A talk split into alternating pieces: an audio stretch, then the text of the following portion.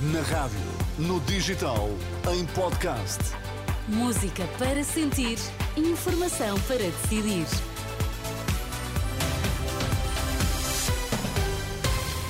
Atualizamos agora toda a informação na Renascença. Vamos saber quais os títulos em destaque. A saúde foi um dos temas discutidos no debate entre a Iniciativa Liberal e o Bloco de Esquerda.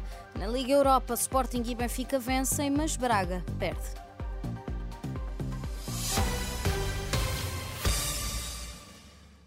No debate emitido pela CNN de Portugal esta quinta-feira, a saúde foi destaque com a iniciativa liberal a defender as parcerias público-privadas. Eu candidato-me por Braga. E em Braga, o Hospital de Braga era uma PPP. Serve toda a região. O Tribunal de Contas disse que era um hospital que funcionava, que tinha bons resultados para os contribuintes e os profissionais de saúde estavam satisfeitos. Por enviesamento ideológico, em Braga, em Louros, no Beatriz Ângelo, em Vila Franca de Xira, o Bloco de Esquerda impôs a reversão dessas parcerias público-privadas. Consequência para, para estas populações.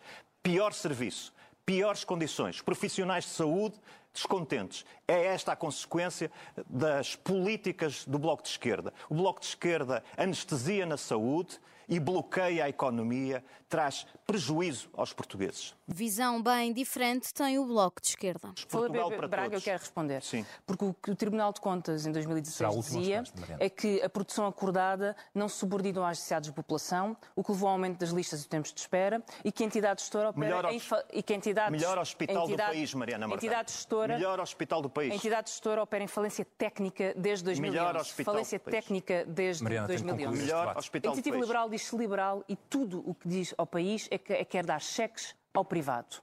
Eu quero um país em que os jovens queiram viver porque têm salários. A saúde, um dos temas discutidos que colocou frente a frente Rui Rocha, da Iniciativa Liberal, e Mariana Mortágua, do Bloco de Esquerda. E para Diana Ramos, diretora do Jornal de Negócios, os mais de 20 debates que aconteceram até agora continuam a ser pouco esclarecedores.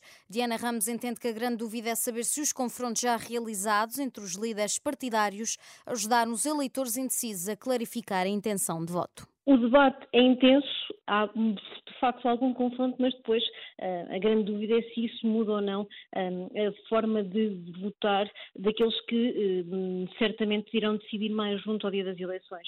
E, portanto, os debates, pelo, tempo curto uh, que uh, têm, uh, pela pouca profundidade dos temas que têm sido introduzida, não vão aos temas essenciais de saúde, de educação e habitação, muitas, muitas, vezes ficam ali perdidos no meio daquele frente a frente. A grande dúvida é se estes debates ajudaram os indecisos a tomar, a decidir o seu sentido de voto e isso eu creio e acredito que só acontecerá um, já durante o período da campanha eleitoral e numa data muito mais próxima do ato eleitoral. Diana Ramos fala em debates curtos que não aprofundam temas importantes importantes como a educação, a saúde e a justiça.